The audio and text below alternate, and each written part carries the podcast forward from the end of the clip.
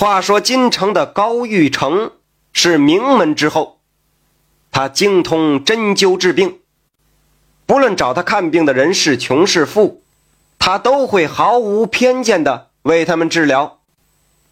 这天呢，高玉成外出办事儿，在路边就看到了一个乞丐，小腿上长了一个大疮，这脓血直往外流。这高玉成看他挺可怜。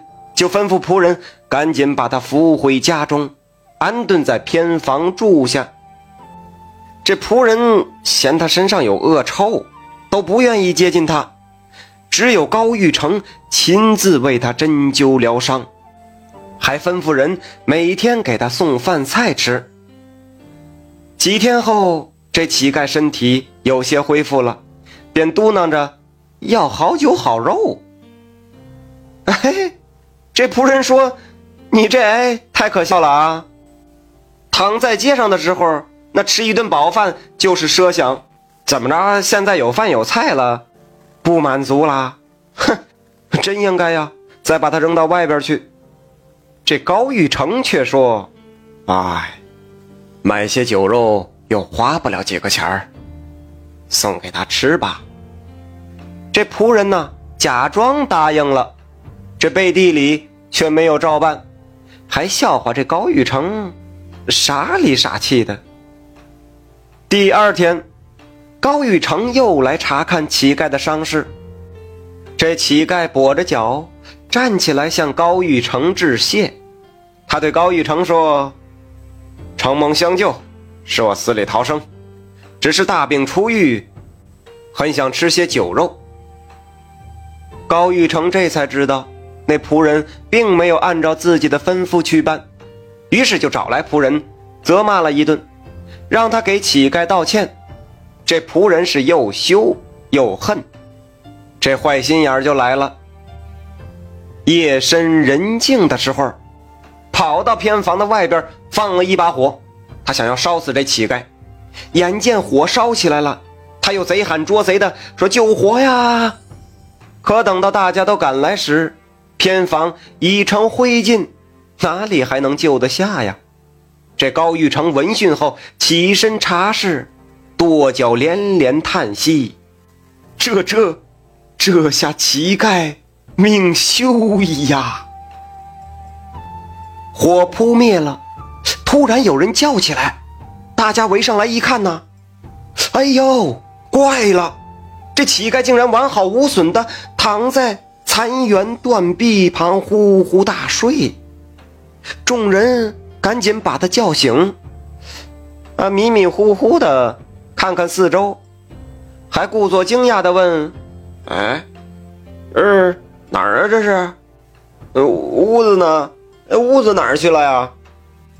这大家一看这个呀，心里明白了，这位绝不是一般人，是一个世外高人。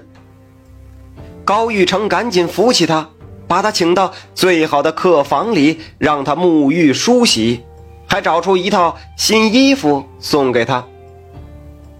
交谈之间，这乞丐说出了自己的姓名，原来他叫陈九。过了一段日子啊，陈九的病完全好了，他容光焕发，举止潇洒，博学多才，谈吐文雅。和先前简直是判若两人。这高玉成啊，待他如兄弟，每日是形影不离。有这么一天，陈九突然对高玉成说：“高兄，我要走了。这半年多一直让你照顾我，心里很过意不去。临行前，我备下薄酒，略作回报吧。”哪来的钱呢？我这么琢磨啊。这高玉成听了他的话，急忙说：“哎，陈兄，我们相处如此融洽，为什么要走呢？就算走，这你又没什么钱，何必破费呢？对呀，你一个乞丐是吧？”这陈九啊，执意将他带到园中。现在什么天儿啊？时值数九寒冬啊。高玉成不明白，这冰天雪地的，在园中这怎么能喝酒呢？可是当他一迈进花园，立刻被景色惊呆了。什么数九寒冬啊！这里边简直是阳春三月，气暖如流，百鸟争鸣，蝴蝶飞舞。陈九拉着他在园中小亭坐下，这高玉成仔细打量了打量，这亭中所设的桌椅呀，那都是玛瑙宝石镶嵌而成的，在阳光的照射下闪闪发光。旁边的架子上。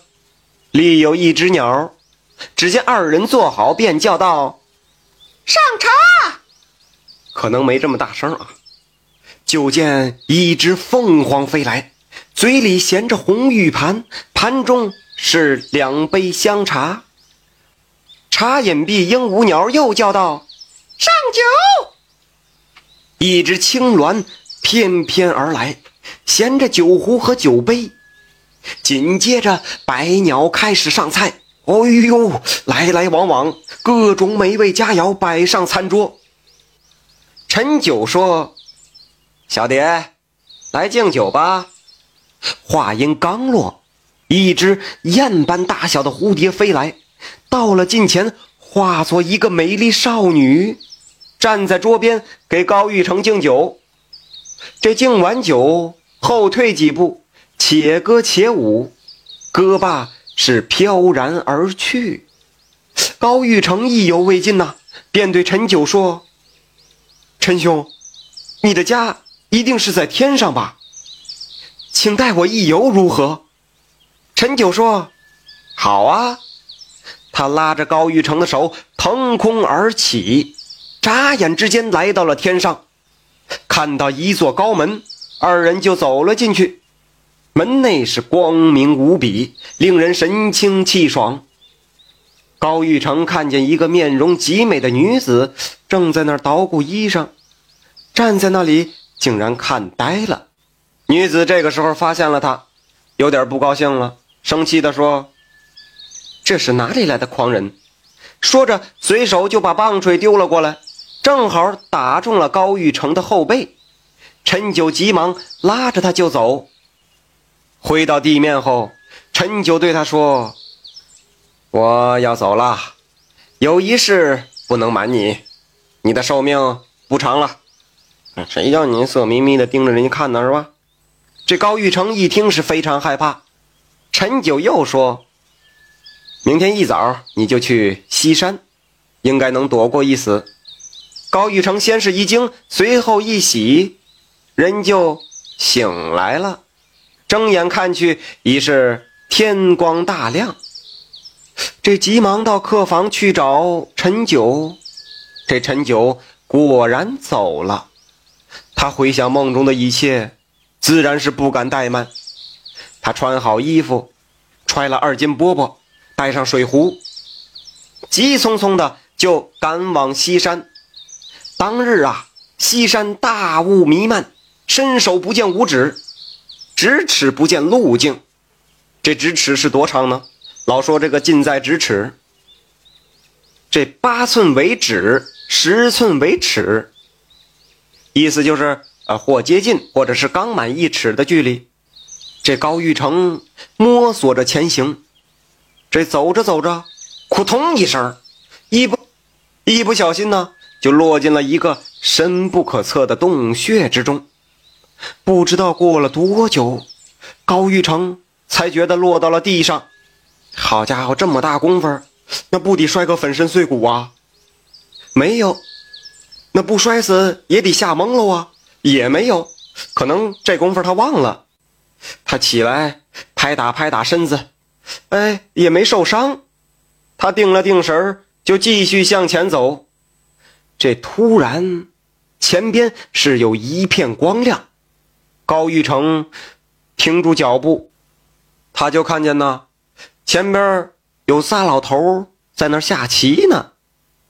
这仨老头也看见他了，其中一个站起身来看着他说：“这里不是人间，不可久留，我送你回去吧。”说完，拉着他的手，用仙气就把他送回到了平地上。